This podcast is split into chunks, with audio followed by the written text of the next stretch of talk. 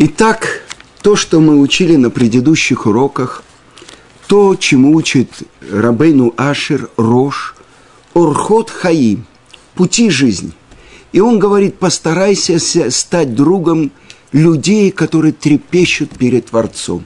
И отдались от тех, кто отвергают и снимают с себя бремя служения Творцу. И, казалось бы, э, я хочу процитировать вам то, что у, пишет учитель э, Решит Хохма, Рав Видаса, э, Рав Муше Кордовера в своей известной книге Тумар Двора. Он пишет так. Еще одно качество, которое относится к Малхуту, является важнейшим и служит воротами к служению Творцу. Это трепет перед Творцом, великим и грозным.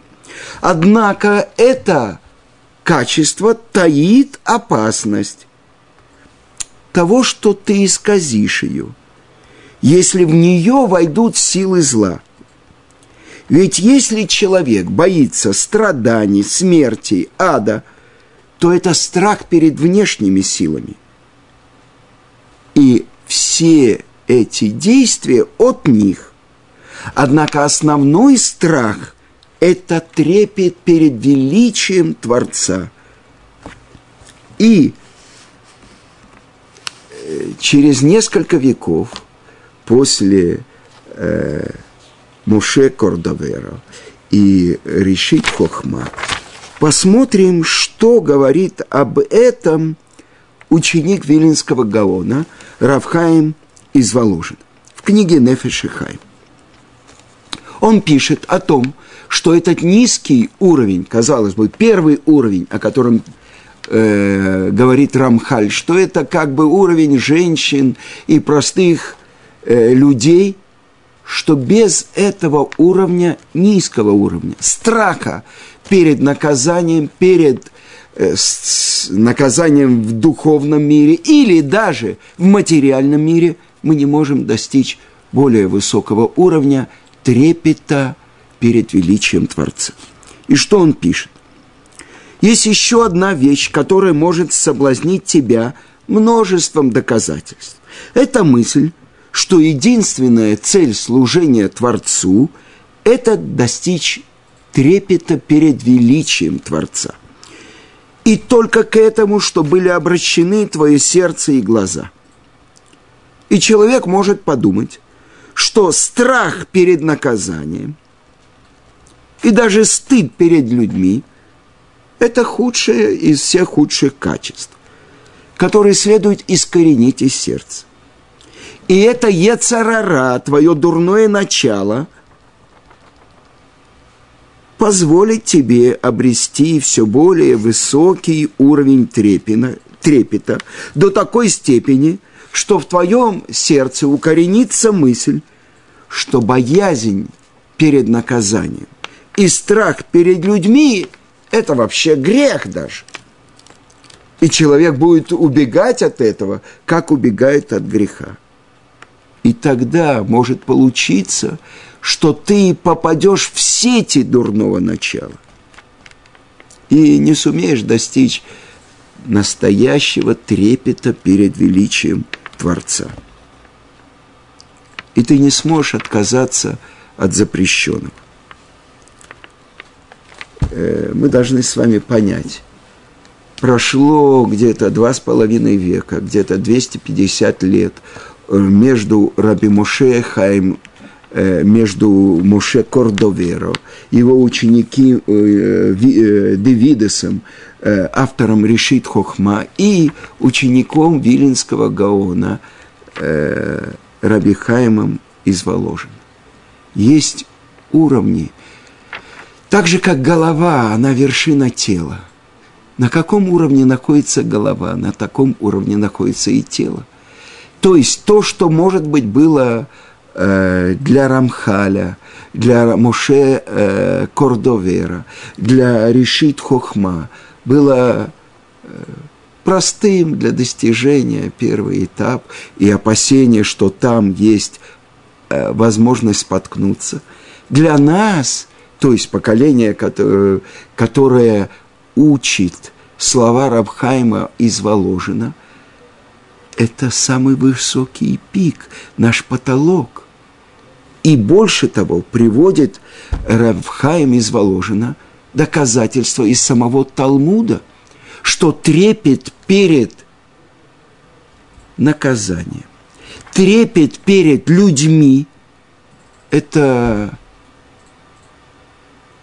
непреложная ступень, чтобы подойти к более высокому уровню. И об этом следует просить, и это следует добиваться человеку. И то, что на прошлом уроке мы цитировали, трактат Вавилонского Талмуда Брахот, где великий учитель Раби Йоханан бен Закай этому он учит своих учеников, чтобы страх перед небесами, перед наказанием, он был у вас хотя бы на уровне страха перед другими людьми. Несомненно, мы знаем, кому он говорит, кто вошел к нему. Это великие Танаим, авторы которые, мнение которых приводит Мишна, а только объяснение их мнений – это Вавилонский Талмуд, Иерусалимский Талмуд. Чтобы они поняли, что наказание по земному суду перед людьми, от людей – это то, что постановил высший суд – естественный страх человека перед человеческим судом – он должен быть очень силен, чтобы отсюда, через это, выучить страх перед небесами. Потому что страх перед небесами, перед величием Творца – это одна из самых высших пиков достижений самых больших праведников. Это то, с чего начинается Шулхан Арух, который составил Равьосиф Каро – что не так, как человек ведет себя в своем доме, когда он среди своих домочадцев, когда он находится в одиночестве, как то, как он ведет себя перед великим царем. И его разговоры в кругу семьи не под, похожи на то, как бы он говорил и как бы он вел себя во дворце перед царем – если человек будет постоянно помнить, что Творец, Он царь всех царей, слава которого наполняет мир, он находится постоянно перед Ним, и Творец следит за всеми его действиями, то трепет и покорность охватит его, и он будет стыдиться. И этим – он сможет достичь уровня, что он не будет стесняться перед теми, которые надсмехаются над ним из-за того, что он служит Творцу и живет его законом. Но страх перед человеком, он больше, хотя бы вы достигли этого уровня, чтобы страх перед небесами был у вас, как страх перед людьми. И приводит э, Равхаим из Воложина трактат Шаб, э, Кедушин, 81 лист, в котором рассказывается о великом праведнике Аврааме Хасиде. И сказано так в Талмуде, что э, э, в одном месте, где жил Рав Авраам Хасид, э, привели выкупленных из плена. И была там одна женщина. И в своем доме он поместил ее на втором этаже. И чтобы спуститься и попасть на второй этаж, нужно было поставить огромную лестницу, э, которую могли передвинуть только 10 человек.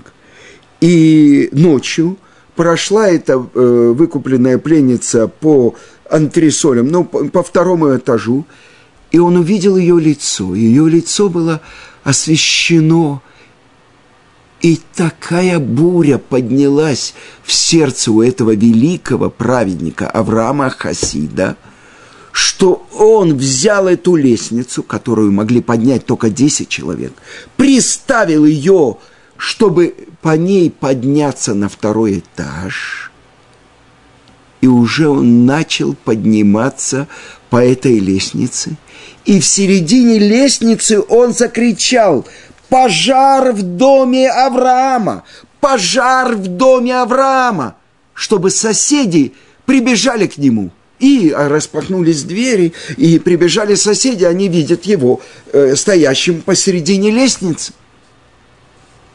Э, они увидели, что нечего гасить, но он начал спускаться. И его ученики спросили, «Учитель, это ведь позор, они ведь увидели тебя в таком положении. Он им ответил, лучше мне испытать позор в этом мире, чем испытывать позор в будущем мире. Это мы говорим про великого праведника, который боролся со своим, со своей страстью, со своим соблазном с помощью многих уловок. В том числе он задумался о позоре перед людьми, который будет испытывать, если он совершит это нарушение.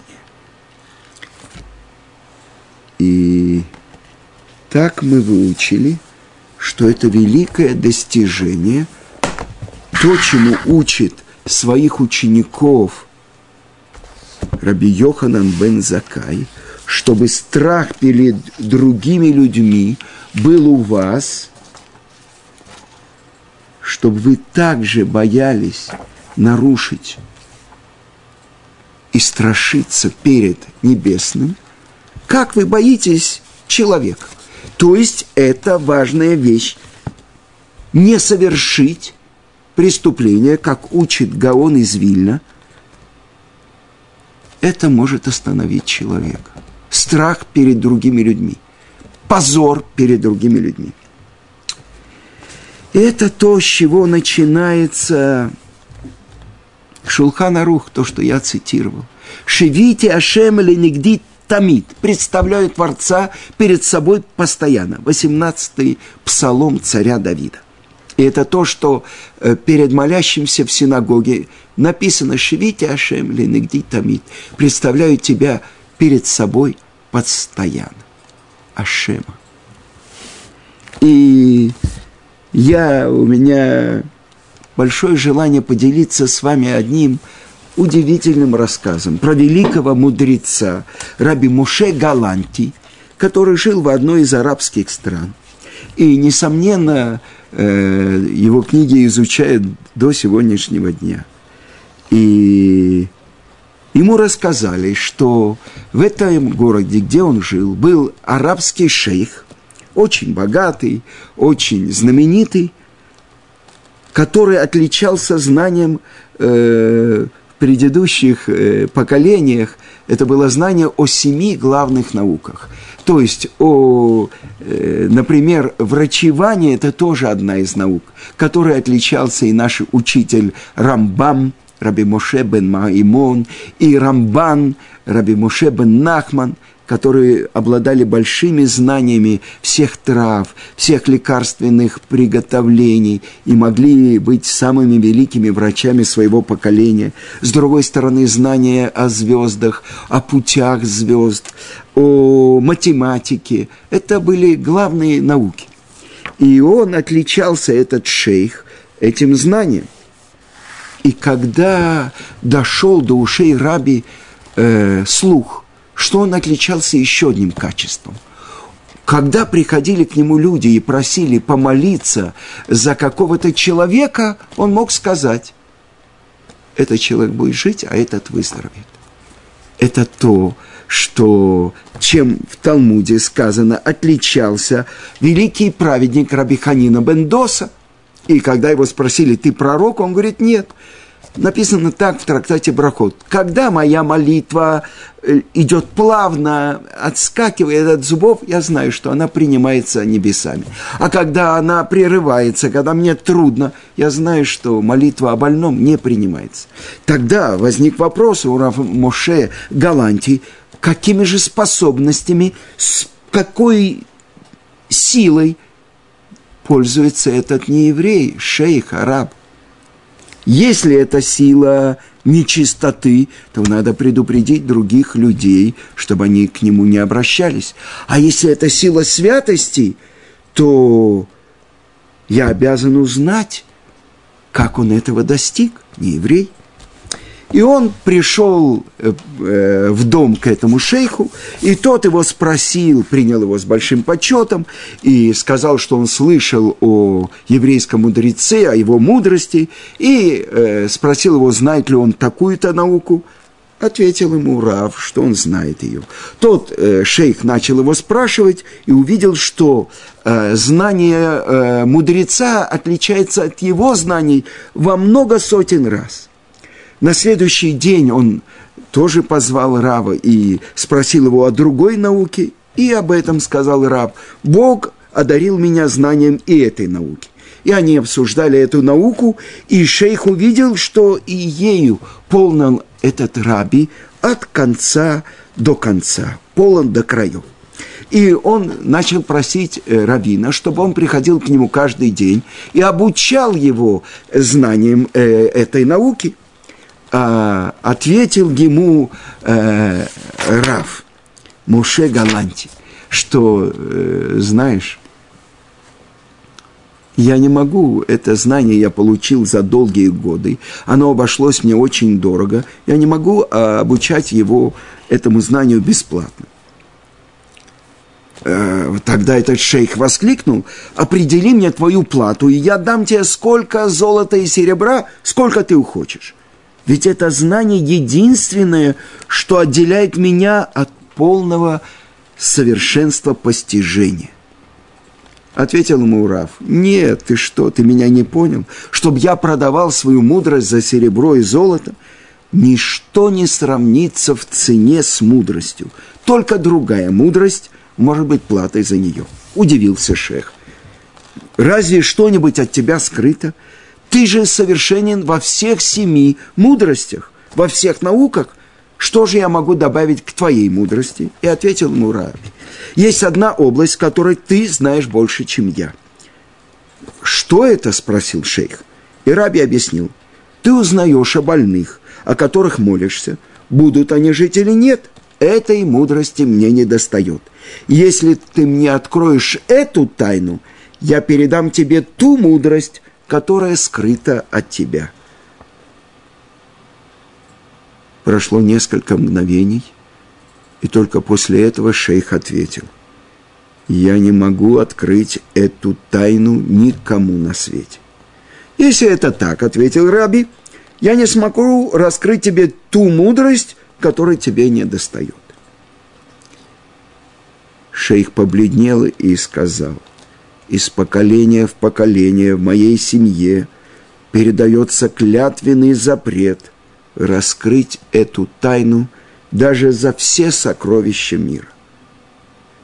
Но Рэби возразил, ты же не продаешь эту тайну за золото, серебро, а ты покупаешь ее за знание, за другую мудрость.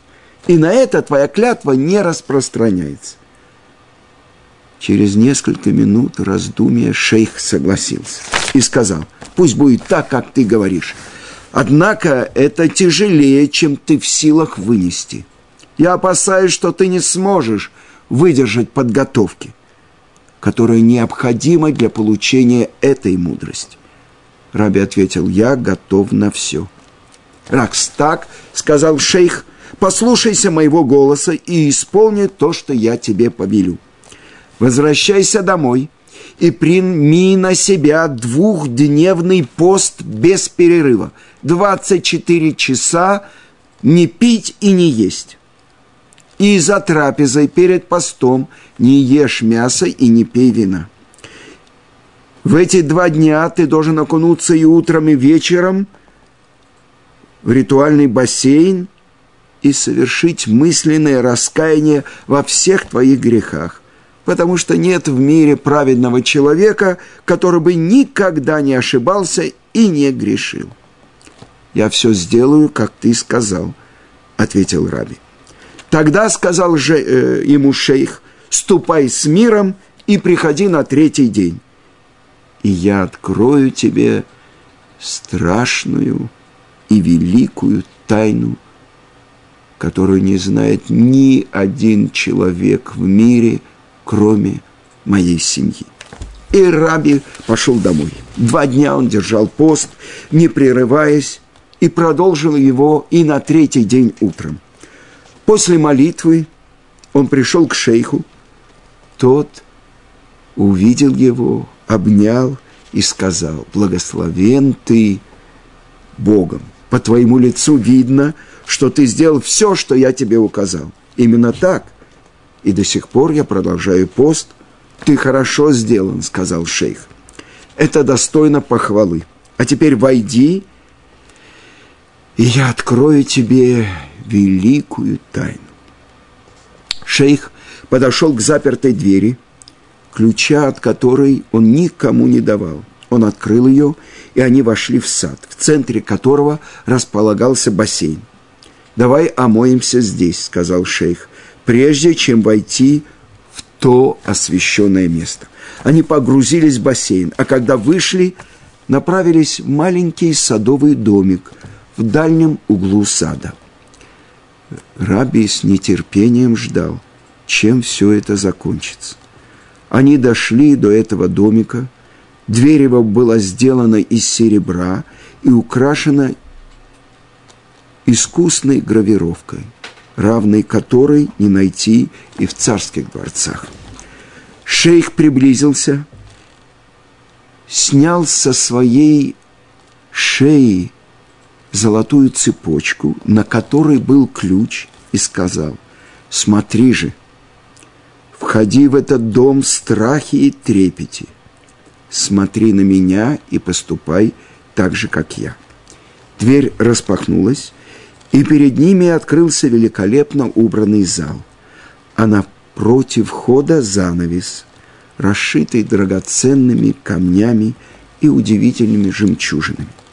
Шейх вошел в зал в великом трепете и поклонился перед занавесом семь раз.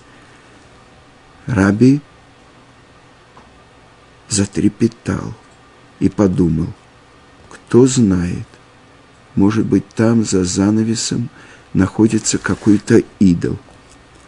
И тут шейх обратился к рабе тихим голосом и сказал, приблизься к ковчегу, скрытому за занавесом, и отодвинь этот занос, занавес.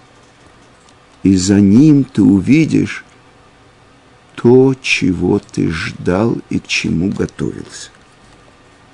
Раби приблизился, отодвинул занавес, и перед ним открылись золотые двери, инкрустированные бриллиантами. Он открыл их и увидел золотую пластинку, которая поражала своей красотой. На ней была выгравирована картина, изображающая семисвешник, минору а над ней изречение на святом языке. Шивити Ашем кинегди тамит. Ашем, четырехбуквенное имя, были сделаны очень большими. Шейх промолвил, дрожа и содрогаясь, «Знай, раби евреев» что эти четыре большие буквы – это имя всемогущего Творца, сотворившего небо и землю. Тот, кто сотворил мир из ничего, и тот, кто поддерживает его существование своим речением. Шейх полагал, что этой тайны не знает никто на свете, кроме его и его семьи. И знай, что когда ко мне приходят люди, чтобы я помолился за больного, я иду, окунаюсь в бассейн, захожу сюда в страхе и трепете и молюсь перед этим ковчегом. Закончив молитву, я отодвигаю занавес и открываю дверцы. Если я вижу, что буквы святого имени Творца сияют светом, я знаю, что больной выживет и восстанет от своей болезни. Если же они остаются тусклыми и не светятся, я знаю, что он умрет. Сейчас ты видишь, насколько ты любим перед небесами, что тебе открылось то, что неизвестно ни одному человеку на свете, кроме меня. Распростившись с шейхом, Раби отправился домой. Он сел на пол и начал плакать, приговаривая. Горе нам в день суда, горе нам в день укора. Этот Гой, этот не еврей, зная, что это имя святого благословенного, оказывал ему такое великое уважение и перетрепетал перед ним с таким страхом, что удостоился почета и уважения. А мы, евреи, сыновья всемогущего, которые взывают к его имени, как же нужно было поступать нам? Как нужно нам трепетать при произнесении его великого имени? Сколько бы мы могли удостоиться, если бы также почитали Творца и также трепетали перед святостью Его имени, как этот нееврей.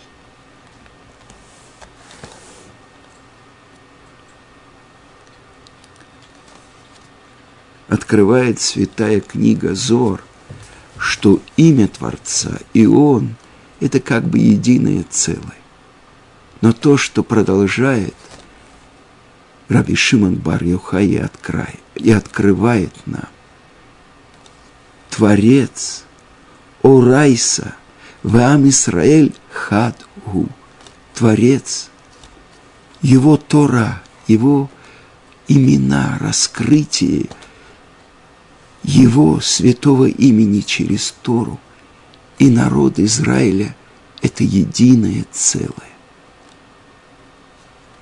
это ступени, которые ведут нас к трепету перед Творцом. Самой большой награды и самого великого постижения, которое может достичь человек за всю свою жизнь. Нам, нашему бедному поколению, открылись эти великие тайны то, что учит Рабейну Ашер. Постарайся стать другом тех, кто трепещет перед Творцом. Наш учитель Равыцкак Зильбер, что память о праведнике была благословенна. Он говорил одному Бальчува, это ведь так просто, трепеть перед Творцом. Каждое мгновение думай, что в это мгновение – хочет от меня Творец. Мне рассказывали многие люди, что они отводили свои глаза от глаз Равыцкак, потому что такой свет, такая детская, наивная, казалось бы, вера открывалась им, что это как зеркало, в котором отражается душа человека. А кто может сказать, что он ее очистил? Всего хорошего, до следующего урока.